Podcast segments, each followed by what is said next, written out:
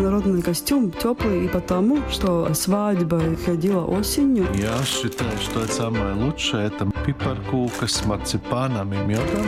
Представляете, это 60-х годов хранится этот красный платочек, держала Ви Артмана в руках. Латвийская джазовая, не только джазовая, и популярная музыка выросла на биг-бенде.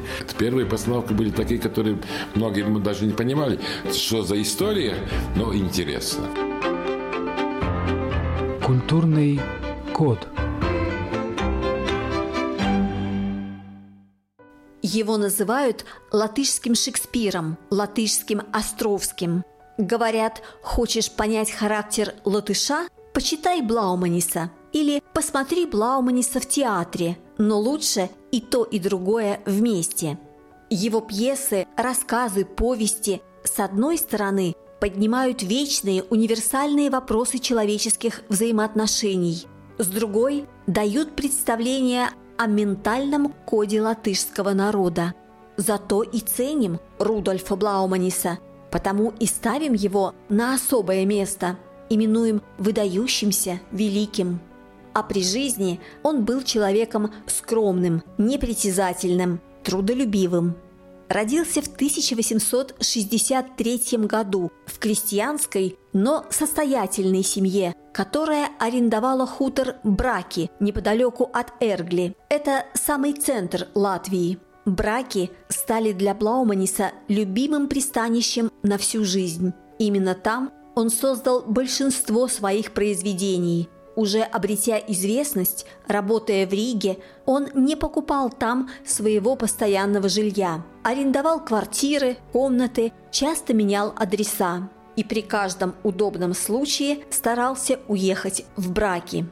Продолжает руководитель Рижского музея Розенталса и Блауманиса Даце Воса.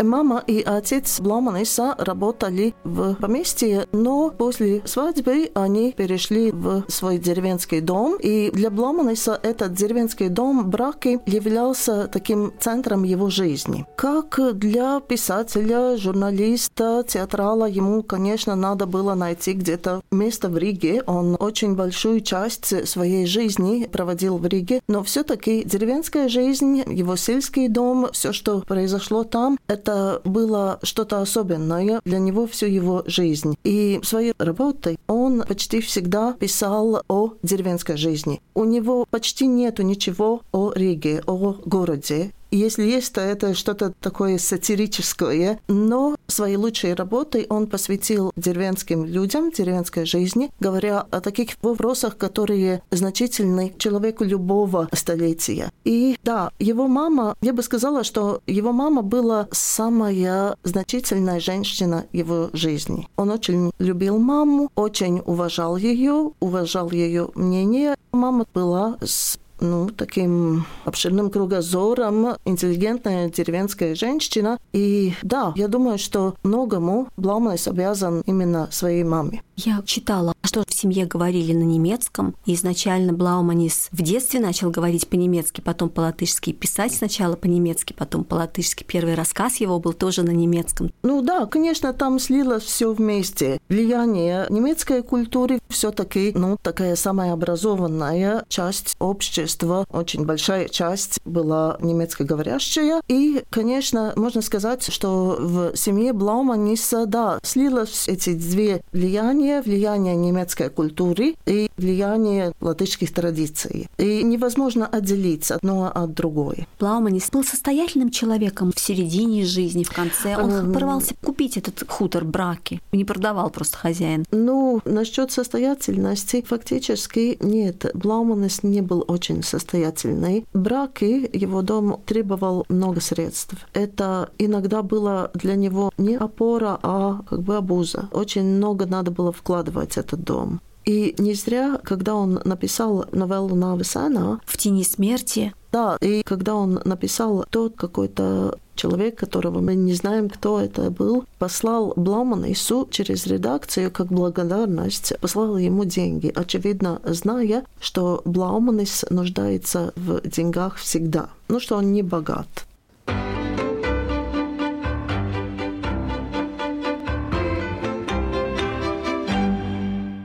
Немного о родителях Блауманиса. Мама, Карлина Паулина Шуберга, рано осиротела. С детства работала прислугой у немецких барынь. Естественно, прекрасно выучилась говорить по-немецки. Знала, как вести хозяйство. В 20 лет стала горничной в большом имении Эргли. Там же работал поваром отец будущего писателя Матис Блауманис, богобоязненный, добродушный человек, по молодости лет не создавший семью, словно ждавший именно Карлину. Они поженились, когда невесте было 22 года, жениху 38. Первенец Рудольф появился на свет через два с половиной года. Затем, 12 лет спустя, родился второй сын, Арвид. Родители старались дать детям хорошее образование. Рудольф сначала учился в частной школе в Огрской волости, потом в немецкой коммерческой школе в Риге. Учился прилежно, хотя математику постигал с трудом. Гораздо больше ему нравилось читать и писать сочинения. К огорчению родителей коммерсанта из Блауманиса не вышло. Рано стал заниматься творчеством. Впрочем, литературная работа для газет, журналов, для театра тоже приносила доход. Так что, в конце концов, Семья приняла выбор сына, тем более что Рудольф до конца дней своих помогал родителям содержать браки.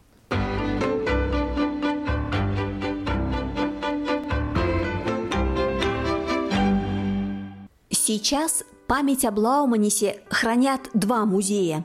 На хуторе Браки и в Риге, на улице Альберта, в доме под номером 12.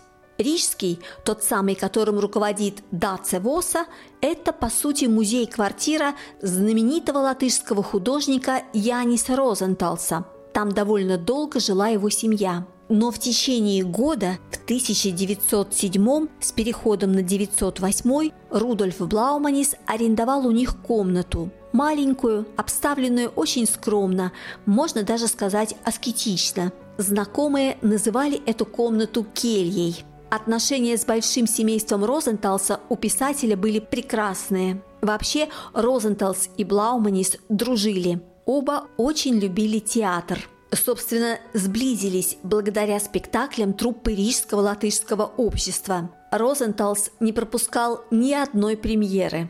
Ну а для Блауманиса театр был важнейшей частью жизни. Он писал для театра, сам ставил спектакли, порой играл в них. Продолжаем разговор с Даце Восой. Наследие Блауманис делится на рассказы, повести, литературу вот такого рода и пьесы. А как считают латыши, в чем он более значителен? В пьесах как драматург или как писатель в рассказах? Если говорить о рассказах, новеллах и о пьесах, я считаю, что обе эти части его наследия равнозначны, и просто в разных ситуациях мы обращаемся к Блауманису по-разному. Конечно, Блауманис до сих пор э, изучается и будет изучаться в школе, и если мы говорим о его рассказах и новеллах, это такой серьезный разговор о человеческой натуре, о человеческой человеческой жизни, о тех вопросах, которые значительны каждому. Это любовь, это моральные ценности, это семья, это взаимные отношения в разных ситуациях между семьей, между любимыми. И это одно. А если говорить о пьесах, там есть еще очень много такого что связано с непосредственными латышскими традициями, ритуалами. Ну, конечно, самый яркий пример — это пьеса «Скрудерденс Силмачос», которая является самой популярной пьесой латышских театров. Эту пьесу в латышских театрах играли более 1200 раз. Это пьеса, которая сама стала ритуалом. Каждый год перед праздником Яни мы можем пойти в театр и смотреть опять и опять и опять эту пьесу, где есть и юмор, и эти латышские традиции, и то же самое, что в рассказах, рассказ об отношениях, рассказ о любви и рассказ о том, что рано или поздно все решается. Man meita kroni pina un teicās liela būt, kā liela nav to zina, jo mugurā to jūt, kā liela nav to zina, jo mugurā to jūt. Tie lielie prot mūs glaudīt, tie lielie prot mūs rāt, bet neļauj priekus baudīt un kausu lūpām skārt, bet neļauj priekus baudīt un kausu lūpām skārt. Lai līgoļam, lai svinam, šajā svētku vakarā.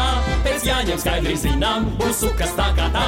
Pēc jāņem skaidri zinām, būs sukas tā kā tā. Ar zālēm un ar alu mēs paši svinēsim. Tad raudāšanai galu mēs svētīsim pa trim. Tad raudāšanai galu mēs svētīsim pa trim. Es zinu pīķa dūzi, ko lieliem spēlēsim. Šo zaļo alu skrūzi mēs tukšosim pa trim. Šo zaļo alu skrūzi mēs tukšosim pa trim.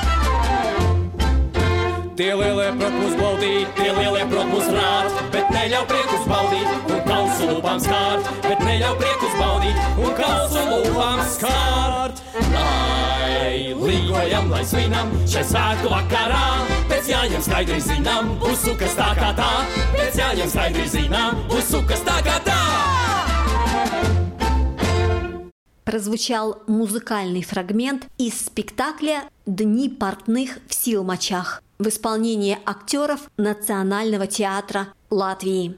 Возвращаемся к разговору с Даце Восой. Можно ли сказать, что фактически благодаря Плауманису и Райнису латышский театр сделал огромный шаг вперед потому что они стали предлагать пьесы высокого качества на латышском языке, а до того было переводное ведь все. Да, я бы присоединила и Аспазы да, с ее конечно, пьесами. Да, они, их можно назвать такими основателями латвийской драматургии. Конечно, перед Райнисом и Блауманисом были и другие драматурги, но Блауманис и Райнис и Аспазы, они дали уже другой художественный уровень. И театр для латышского зрителя стал не только местом, где можно посмотреть какие-то комические спектакли, но театр стал более серьезный. Театр стал местом, где латышские авторы говорили о разных серьезных вопросах того времени и любого времени. Плауманис, он был не только драматургом, он был еще и актером, еще и режиссером. Мне кажется, что у Бламаниса были очень такие конкретные представления, как надо ставить его пьесы. Он очень любил актрису Даце Акментеня, которая, по его мнению, лучше всего понимала его женские героини пьес и лучше всего могла показать его идеи в его пьесах. И да, он э, занимался не только тем, что он писал пьесы, но он э, сам пробовал ставить спектакли. И, конечно, такой очень ответственный момент наступил тогда, когда он уже в последние годы своей жизни претендовал на место главного режиссера театра латышского общества. Он конкурировал с Петрисом Озулиншем, который был актер и тоже занимался режиссурой. И задание для них было поставить пьесы Шекспира. И Блауманису пришлось поставить пьесу Ричард III. Это очень трудная пьеса, очень нелегкое задание. Блауманис не выиграл, но по рецензиям можно понять, что все-таки он справился с этим заданием и что эта пьеса не была неудачей.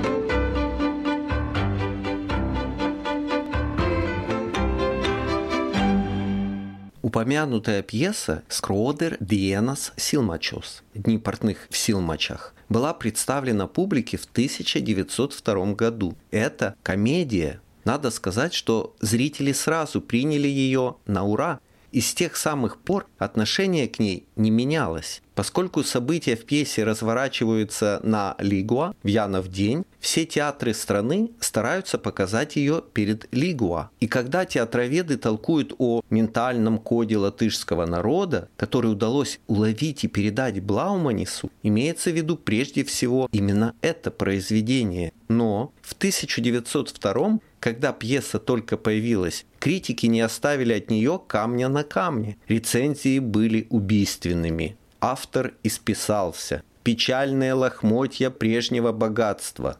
Так можно опуститься до балагана. Жизнь показала и доказала неправоту рецензентов. Чем же было вызвано их неприятие? Возможно, тем, что комедии априори кажутся чем-то второсортным да и чувство юмора у всех разное. Во всяком случае драмы того же Блауманиса, к примеру, пьесы «Индраны», «В огне», «Блудный сын», критика неизменно встречала низким поклоном. С тем, что Блауманис мастерски выписывает конфликты и терзания, не спорил никто и никогда.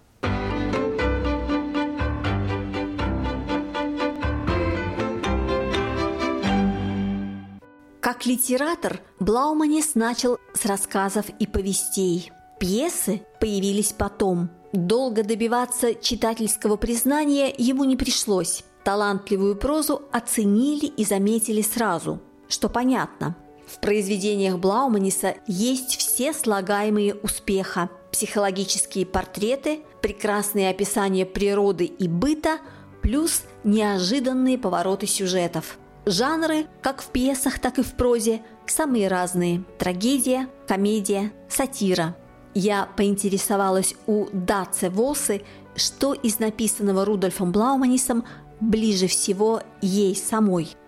Ну, конечно, я в детстве первой очереди читала сказку «Велнени», очень милая и позитивная сказка. Но тогда, когда я уже начала читать его новеллы, у меня была такая книга, сборник работ Бломаниса, где были лучшие его рассказы, новеллы и что-то из филетонов тоже. И я была поражена тому, что он очень разный. Он в одной работе ну, такой трагичный, в другой ироничный, очень разный, и у него очень богатый язык. И еще я почувствовала, что я лучше понимаю его время ну, в целостности. Я лучше понимаю, после того, когда я прочитала эти все работы, я лучше начала понимать ну, такую традиционную латышскую жизнь конца 19-го, начала 20 века. Начала лучше понимать, какова была эта жизнь в селе, какова была эта жизнь ну, в том другом мире, потому что я сама была рижанка, и кроме Риги, советской Риги в то время не очень-то много видела. И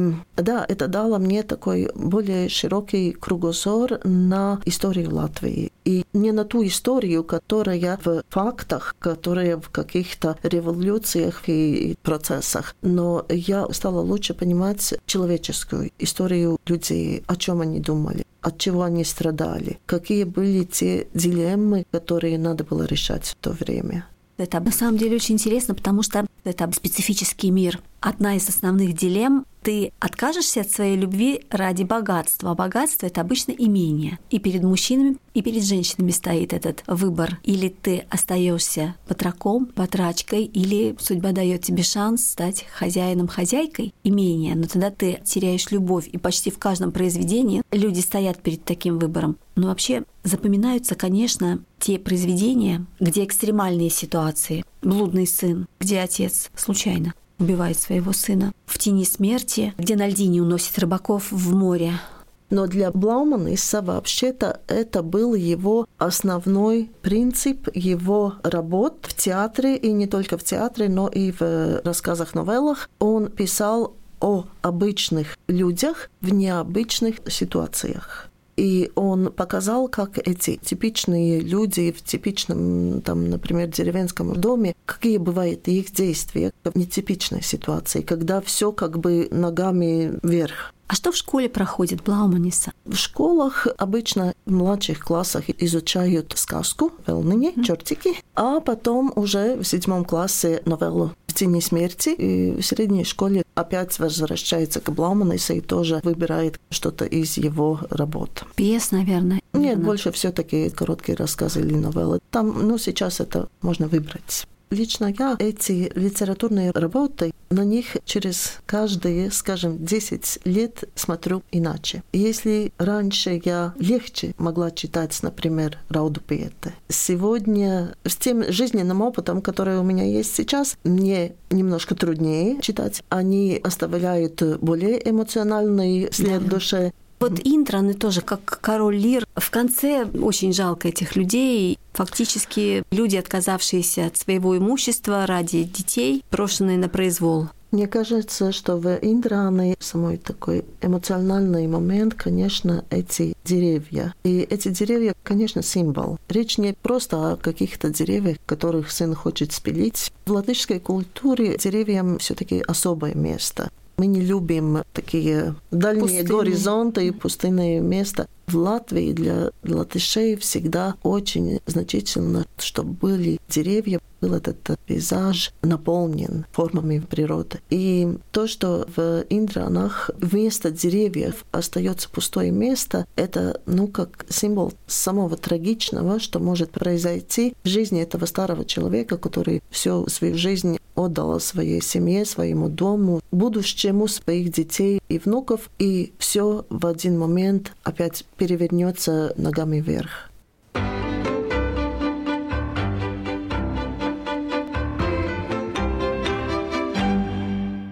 В произведениях Блауманиса бушуют страсти. Ради любви герои решаются на подвиги и преступления. Для одних любовь становится наградой, для других – непосильной ношей. Есть мнение, что в плане чувств литература оказалась для писателя сублимацией.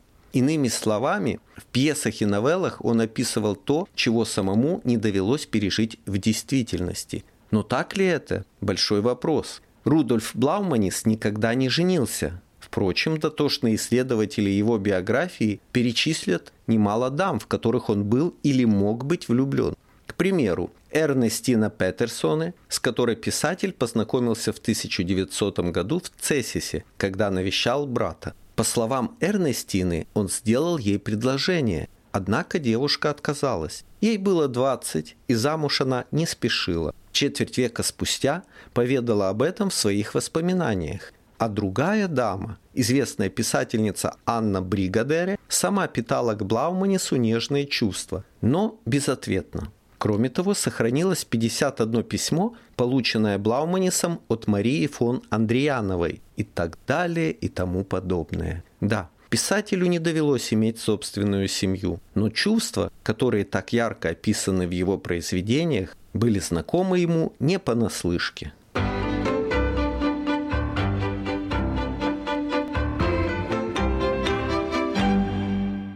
Все воспоминания личного характера о Блауманисе в сущности сводятся к одному – светлая душа, доброе сердце.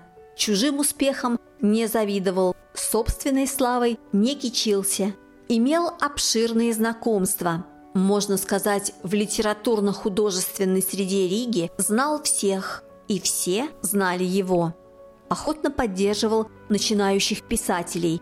Скалбе, Акураторса, Яун Судрабинша считал своими крестниками в литературе.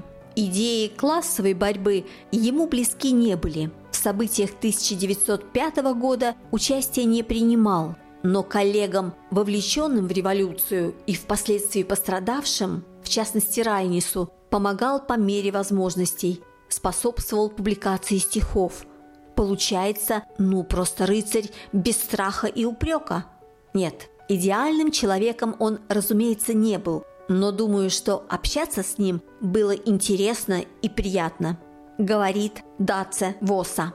Идеальных людей не бывает, и, конечно, Блауманис тоже не был идеалом. Он был таким же человеком, как все другие, со своими слабостями, со своими какими-то недостатками. Хотя, конечно, в основном он был очень воспитанный, очень доброжелательный, очень вежливый и позитивный человек. Но была в его характере что-то, что иногда могло быть для других раздражающим в чем-то мог бы человек быть не согласен с Блауманисом. Он очень много энергии посвятил воспитанию новых талантов, молодых талантов. Не всегда эта молодежь ценила советы Блауманиса. Он э, иногда мог читать мораль, учить, как ты должен жить, как ты должен себя вести. Иногда молодого человека, конечно, это могло раздражать. Он был такой очень пунктуальный, педантичный, и, кажется, это была та его проблема, которая не позволила ему создать серьезные отношения, не удалось жениться. У него была очень высокая требовательность. Мне кажется, иногда он к другим был более требовательный, чем к себе. Может быть. Иногда такое чувствуется, когда читаешь его письма, когда читаешь воспоминания о Бламанисе. И это, конечно, не делает Бламаниса хуже. Это такой нормальный аспект личности. У каждого есть что-то. Да, это все-таки такое чудо Блауманиса, что очень мало есть людей, которые вспоминают Блауманиса с негативом. Конечно, есть некоторые письма наших литераторов и композиторов, где говорится о Блаумнисе с негативом. Но это такие отдельные эпизоды. И в целом, да, я согласна, что Блауманис, хотя он, конечно, не идеал, но, может быть, он был такой человек, в компании которого было приятно быть. В 1908 году случилась такая драматическая ситуация с Блауманисом и юбилеем его матери. Юбилей 70 лет. И поскольку Блауманис был очень тесно связан с своей матерью, он не представил то, что он мог бы не поехать, не поздравить в этот сельский дом в браке, не поздравить мать. И он Хотя друзья ему сказали, что все-таки, может быть, не надо. Но он поехал и остался там в браке, ну, поскольку уже не смог сам добраться обратно в Ригу. Друзья через некоторое время начали думать о том, как помочь Плауманису, собрали деньги, чтобы он мог лечиться в санатории Финляндии, и он из Браки через Ригу поехал в Финляндию. И, к сожалению, это была уже последняя поездка Блауманиса, потому что он попал в санаторию слишком поздно. Если бы ему была бы возможность серьезно лечиться раньше, кто знает, как было бы. Но, к сожалению, он в Финляндии умер. Каково место сейчас Блауманиса? Мне кажется, что Блауманис свою актуальность не потерял, и авторитет Блауманиса сегодня так же высок, как раньше. Мне кажется, что это не меняется. Конечно, наше общество теперь читает меньше, знает Блауманиса, конечно, меньше, чем раньше, но я очень редко соткнулась с ситуацией, когда кто-то высказывает такое очень критическое мнение о Блауманисе. Иногда критикует Райниса, иногда критикует э, Упейтиса или других писателей, но талант Блауманиса, мне кажется, он превосходит это все. Мы в Латвии любим Блауманиса так же, как раньше, как всегда.